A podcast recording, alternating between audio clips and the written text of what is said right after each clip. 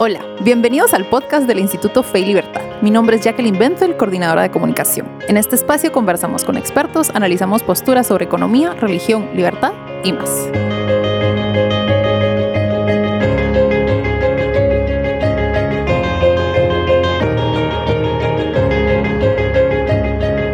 Welcome to this new episode of the Fe y Libertad podcast. My name is Carol Rios de Rodriguez. I'm president here at Instituto Fe y Libertad. Today, in honor of my guest, the conversation will be conducted entirely in English. I am joined by Brian Kaplan. Bienvenidos a este nuevo episodio de Fe y Libertad. Mi nombre es Carol Ríos de Rodríguez. Soy presidente del Instituto Fe y Libertad. Hoy, en honor a mi eh, invitado, la conversación va a ser completamente en inglés. Su nombre es Brian Kaplan. Bryan Caplan is a professor of economics at George Mason University, a blogger for EconLog, and a New York Times bestselling author. He has published in the New York Times, Washington Post, Wall Street Journal, Time, Newsweek, Atlantic, American Economic Review, Economic Journal, Journal of Law and Economics, and Intelligence, and has appeared on ABC, BBC, Fox News, MSNBC, and C SPAN. He describes himself as an openly nerdy man who loves role playing games and graphic novels. He lives in Oakton, Virginia, with his wife and four kids. Uh, Brian Kaplan es profesor de economía en la Universidad de George Mason, es bloguero eh, para eh, Econlog y además ha escrito varios libros que fueron publicados por el New York Times Bestselling List. Eh, ha sido publicado por numerosas eh, publicaciones entre ellas el New York Times, Washington Post, Wall Street Journal, Time, Newsweek, Atlantic y más.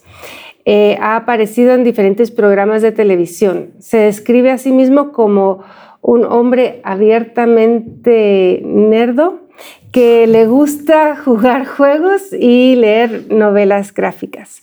Vive en Oakton, Virginia, con su esposa y cuatro hijos. Welcome to the podcast, Bryan. It is so great to have you with us. Uh, thank you so much for accepting this invitation. It is so great to be here. Es muy fantástico. in, um, in 2011, you published Selfish Reasons to Have More Kids, a book that encourages parents to have more kids on the grounds that it is good for parents and also for the children. Isn't this a, a sort of unusual topic for an economist? And why did you write this book? Right. So it's not as usual as you might think. So Gary Becker, Nobel Prize winner, did a lot of work on economics of the family, which was part of the inspiration. But you're right that it's not often that an economist actually has a book on applied parenting. But what I wanted to do in this book is combine economic reasoning with a lot of research in a field called behavioral genetics, where they try to understand why kids turn out the way that they do and provide some helpful lessons for parents and basically take a lot of research that seems boring and irrelevant and say, no, no, if you look at it the right way and you package it all together, it's exactly the opposite. It's fascinating and it's highly relevant to the most important decisions people make in life. Um, you, you distinguish between two questions. Why, why are people having less kids than they had in previous generations? Mm-hmm. And then you also personalize it. You say, why are, pe- why are you not having as many mm-hmm. kids as you would have had you lived in another era? And the impersonal phrasing can receive several answers, I guess, mm-hmm. but the, the, personal, uh, the personal version of the question tends to receive answers that go along economic lines. It's mm-hmm. expensive to have kids, or, or it's mm-hmm. uh, costly time wise and uh, physically. Um, I found there's even a calculator that reports the cost of uh, mm-hmm. raising a child from zero to 18 years in the United States, and they estimate the cost is roughly $233,000. Uh, so, why do you think the costs are so high or perceived to be so high and why do you think the personal answer to the question tends to be along economic lines? Hmm. right. So I'd say that big problem with the calculator is they're only looking at financial costs. Um, but they're also not looking at benefits, but they're looking at financial costs. Of course, I think a lot more for parents is the cost in time and the way that you change your life. But at the same time, there's also big benefits. Of just getting to be a parent and raising your kids and a relationship with, with your kids. Um, what I really focus on in the book is on that cost of time, although also a bit on the benefits. So, you know, what I say, you know, you really see strongly in the United States that most parents now have a philosophy which they think is they think they actually see it, but it's really a theory that in order to give your kid a good future, you really need to put a lot of effort into their upbringing and you need to very carefully control them. We call this helicopter parenting, where you're always flying around your kids, watching everything they're doing. Right? This is a very popular style. And I, especially once I became a parent, I saw that for m- many parents, this is the reason to not have more kids is it's so exhausting. It's so much work Yes, of course, there's the dollar cost, but especially in terms of the loss of time and independence the parents feel. And I thought this interesting because there's a lot of research on whether or not this kind of helicopter parenting or other parenting styles really are important in the way people think. And the answer is no. Mm. Parents are just mistaken, right? The effort they're putting in, which they generally experience as not very pleasant, is actually not really necessary. And so I wanted to go and combine that with economic reasoning to get people to rethink how many kids they want to have. So, I mean, just to give you a you know, background, around the time the book came out, there was an article published by a mom on the theme of soccer as contraception. And it's basically, look, we had two kids, they're playing soccer all the time. We have to go to all their meets and take them there. And then we were talking about having a third kid, but then he said, well, if we had a third kid, obviously we'd have to also have a third set of soccer practices, third set of soccer games, and this would be so much work. And then she said, and then we thought about, well, maybe we could have a third kid and then not do the soccer. And no, that's crazy. The kid will be a criminal, a failed total failure without the soccer, without this effort. And I said my book is really exactly the opposite. It does exactly the opposite. It says since it's not true that you have to do the soccer, since it's not true that you need to do this helicopter parenting, then the decision that, that she made, well, we don't want to have a third kid because we'd have to do this. And I said, you don't have to do it, so maybe you should have the third kid. And that's why, where the combination of the economics and the science of nature and nurture uh, comes into the book. You keep mentioning the benefits of having a mm-hmm. family, but I think they're, they're sort of lost on a lot of oh, yeah. young younger parents mm-hmm. today. As a father of 4 mm-hmm. uh, what would you say are the principal benefits of, of being a parent? Right. So, I mean, for me, it's you know the, you know, the companionship. Right. So, I mean, like you know, like, you know what friendship is, you know what a spouse is, but the relationship between a parent and child. You know, for me, it's you know like like the great gift of my life. It's you know, it means so much to me, and like honestly, like I would just be desperately lonely if I didn't have children. You know, they're like they're, they're such a, such a key part of my day.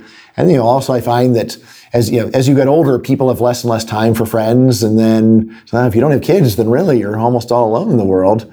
So you know, that's made so much difference for me. I mean, I will also say that I mean, I'm happy to admit that these benefits vary a lot from person to person. So I'm a very childish, a childish adult. I enjoy doing things that kids like doing, and I don't like doing most things adults like doing. To me, like going to like a wine tasting party would be so boring. I just couldn't stand it. I'd rather go and eat birthday cake with kids and like play pin the tail on the donkey than do that. So, I mean, so part of it is for me, I'm happy to admit that I, I ha- I'm unusual in some ways, but I think also like most people have some desire to have kids. And, you know, also, you know, partly there's this desire to just see life again, see life again. So you re-experience things that you, that you knew when you were young, things that you forgot.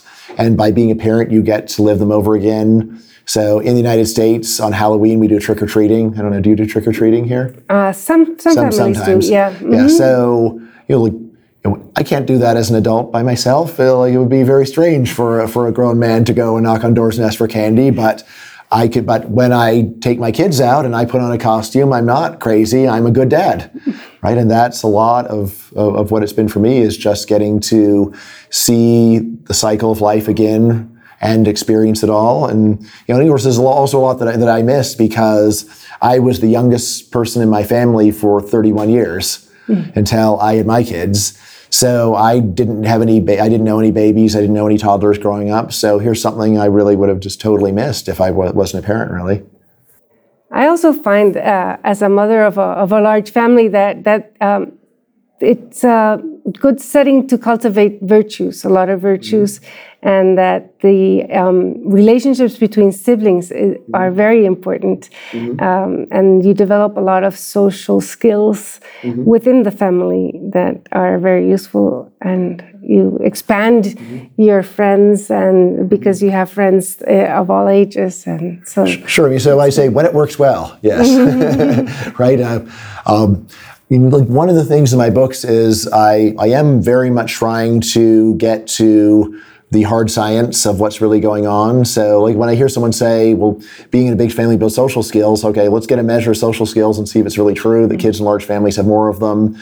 Um, main thing I can say is that I don't see much sign that being in being in a large family change, uh, you know, changes you on very much on average. Although of course uh, that could be that some families are getting great benefits and others there's problems. So that seems quite likely, right? You know, and then you know in my, my book I talk about a lot about you know, like this idea of the cultivation of virtue. I mean, if you really believe that, then you might be a very strong helicopter parent because these kids are going to be awful unless I teach them virtue. That's my job, the teaching virtue all day. I think that there's you know.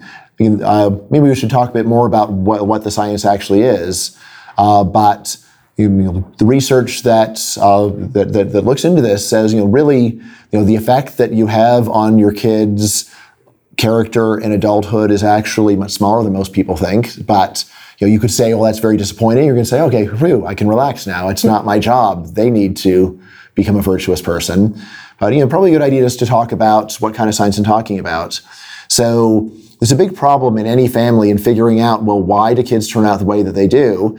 It's very uh, common to say, well, it's because of the way they are raised, but there's a totally different story, which is genetics, heredity, right? So, like, why is it the daughter of Cindy Crawford is a supermodel?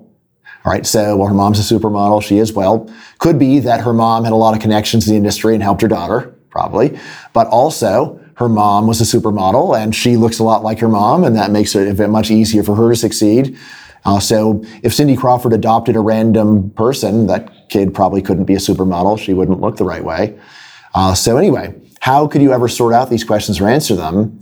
And there's two main ways that scientists have done. So one is studying kids who are adopted and comparing kids that are adopted to biological children. And what you see is that in almost every way, kids that are adopted are much less similar to the, to the parents that raised them than the biological children of those same parents. Mm-hmm. But the adoptees, on the other hand, when you go and find their biological families, they are quite similar to their biological families in many ways. So this gives us an actual measure of how much t- typically do parents change their kids, right? And then another approach is to study twins. My first two sons are, are identical twins, so maybe we'll get a chance to talk to them a little bit later. Um, so there's a lot of research saying identical twins are very similar, and this is true even if you separate them, right? And you can compare identical twins like my kids, where they share all their genes, to fraternal twins who only share half. And you'll see that when twins are raised in the same family, the identical twins still turn out much more similar, right? And you can use this to try to understand why people turn out the way they do. So you know, a usual view is that physical similarity between parent and child is caused by heredity, and everything else is upbringing, and that's just wrong. Mm-hmm. Right? So there's a lot of work on this showing that even in the extreme case where you take identical twins and have them raised by very different families, they're not just physically similar. They're emotionally similar, psychologically similar, intellectually similar. And so we can see that parents really do have a big illusion of causing things that are going to happen either way, unless you do something really bad. Right? Of course, you could lock a child in a closet and they never learn to speak, but within the realm of what's normal. Um, last year, in May of 2019, Joe Pinsker interviewed you for an article that was published Oh, in yes, the yes, yes. Atlantic. It was What Number of Kids Makes Parents Happiest? Mm-hmm. That was the title of the article. And um, he starts off with a very economical question. Um, is there an optimal family size? Mm-hmm. And I imagine you get this question a lot, but is, is there an optimal family size? Right. So I'd say the answer is it, it depends very much on the individual. Right. So you, I'm someone who likes to give helpful advice to people without telling them what the answer is. So just, you know, like if someone's shopping, just say, well, this is the place where they have the cheaper prices, then these are the products that usually are higher quality, and that's useful information, but it's not my place to tell you what the final decision is. And that's what I did in this book, is I said, look, there's a lot of information that you're probably not aware of, and you should think about this before you decide how many kids to have. So my, you know, my joke answers either have zero or eight because when you have zero, you can have a totally different kind of life. You can travel all you want. You can you have so much independence. But I say once you have one kid, then it's like, well, you've given up all these other things. Why not go and have a whole bunch so that you can enjoy all of the things that you now have uh, to uh, in greater in greater depth and richness. Uh, but yeah, I mean, I, I, wouldn't actually want to tell someone that there is a right number. I mean, actually, a lot of what I, I, said in the book is, well, what about someone who doesn't like kids at all? What do you say to them? And I said, well, what I say to them is, you know, peace. You don't like kids at all? All right, I'm not going to try to tell you to do anything. Um, I would say actually almost all the angry response that I got to my book was from people in the child-free movement. So there's people who don't have kids and officially never want to have kids. And I said, Leah, look, I I did. I'm not pressuring you. I mean, all I'm saying is that kids are, are, require a lot less pain and sacrifice than you think. And if you still say, fine, I don't want them, then I would never go and bother people. I mean, in my mind, the reaction is more, is like you give someone a, a, coupon for chocolate 25% off and they get mad at you and say, I don't like chocolate. It's like, okay, just throw the coupon away then. No, no need to get upset about this. Um, you know, so I was kind of tempted to say, you know, I think this is the, the voice of evolution saying, don't, you know, you must have kids. And I think, you know, I think the reason they're angry is that they are actually conflicted. I don't think a perfectly happy child-free person would call up a stranger and yell at them. But uh, I don't know, maybe well, they would. now that you mention it, the child-free movement sometimes is um, based on the idea that um, the world is overpopulated mm-hmm. and they don't want to um, mm-hmm. bring children into the world because they're going to damage the environment or, mm-hmm. they, or, or they're going to contribute to this terrible overpopulation. Did you uh, research the oh, yeah. overpopulation myth? Mm-hmm. Mm-hmm. Right. well, uh, let just to, just to skip to the answer, let's call it the overpopulation myth. You know, like, you know, the right answer is that population has benefits as well as costs, and environmentalists have done a great job of talking about all the costs, but they have been very disinterested in the benefits, and especially in thinking about the comparison between the two. So obviously, when, a new person is born, they will pollute somewhat. They will make the world a little bit more polluted. But I say there's people do a lot of things, right? And to look at a person and say, better if that person doesn't exist because they're going to drive a car seems a very strange reaction to me right? And he said, well, let's talk about all the good things that we'll do. And if there is a problem with pollution, let's talk, think about is keeping the number of people lower really the cheapest and most humane way of reducing pollution? You know, if you know, if you take an environmental economics class, they'll say we've got a lot of very simple, clean tools for dealing with pollution. Things like put a tax on pollution, uh, which allows you to keep the person while getting the pollution under control, which I would say is a very good deal right? Um, I actually was interviewed by the Weather Channel in America on this very question of the, what they call the birth strike, that women who are not mm-hmm. having kids for the planet. And the person who was interviewing me said, well, when I actually talked to the women doing this, they said, well, they usually said, well, I never wanted to have kids anyway, but also I'm doing it for the planet. So it's, I don't think it's actually something where many people are really not having kids for, you know, because of environmental reasons. It's more of you don't want to do it anyway, and then you add on the environmental reasons.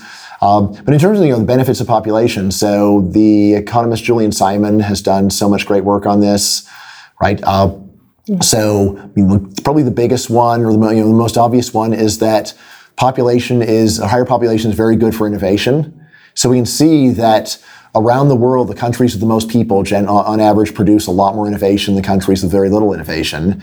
And the nice thing about innovation is that one idea by, made by anyone on Earth can be enjoyed by everyone on Earth. So Thomas Jefferson had a line where he said that an idea is like a candle. When I light someone else's candle with my idea, it doesn't extinguish my candle.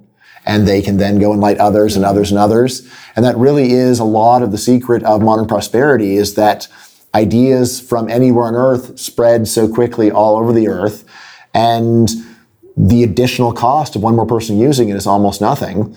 So, you know, Julian Simon said so much of what we have in the world is because previous generations had more people and we get to enjoy their ideas, which is really obvious if you think about going to your music collection and deleting half the names. What if half the musicians had never existed? Right? But of course, it also works for science and technology and business. What if Steve Jobs had never existed? Right? How would our world be, be, be worse then? Right? And so that's, you know, very important benefit of population is for innovation.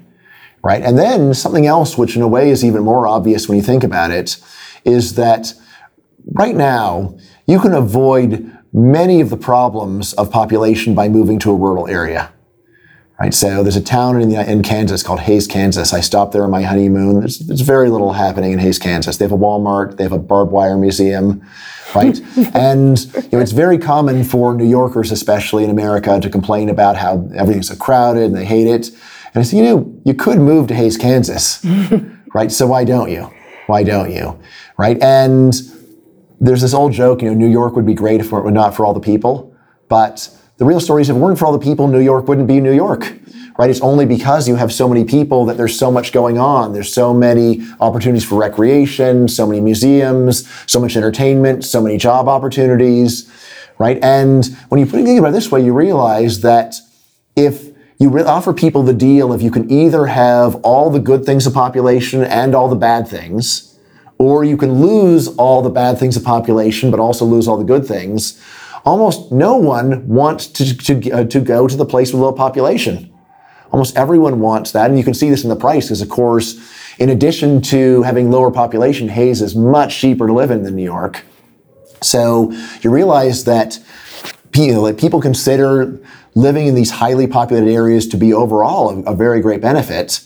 And again, you realize so like if that's so great, why is it that you want to go and make the world look more like like Hays, Kansas, and less like New York City? Right. So, and then you know, you know, finally, like you know, the one that I, that is most philosophical, but still I think is very much worth mentioning is you know the enjoyment of a person of being alive. Right. So I often give my students the uh, thought experiment. Imagine that your parents we're just on the edge of having you or not. Like, have the kid, not have the kid, right? So imagine they were like a thousand dollars of value away from doing it. Like if the kid were, if things were, if it were a thousand dollars cheaper, we'd do it, but too bad. And then you wouldn't exist, right? And think about how great it is for you to be alive, right? And you realize so, like when you create another person, you are giving this gift of life to another human being, and this gift is so enormous in value right? And I like to say that a common threat by a villain in a movie is that I will make you wish you were never born, right? And why is that threat scary? It's like, well, because being alive is really good. So to make me wish I was never born, you'd have to make my life way worse. I would still be happy to be alive if my income were one third of what it is. So that threat is really bad, which gives you an idea of how great the value of life is right? Which again, you know, many people complain, but you know, I think they're a lot like the New Yorkers complaining. Like, well, yeah, if you like you show through your behavior that you actually are glad to be here, even if you do have a lot of negativity that you express. Well, thank you, Bryan. I think we're out of time, but we really appreciate having you here and, and in Guatemala and for this podcast. All right, my great pleasure. Thank you very much. For more information regarding Instituto Fe y Libertad, our work, activities, and everything discussed in this episode, please visit www.feylibertad.org or our social media accounts. We are on Facebook, Twitter, LinkedIn, Instagram, and we've got a YouTube channel as well. Thank you for joining us.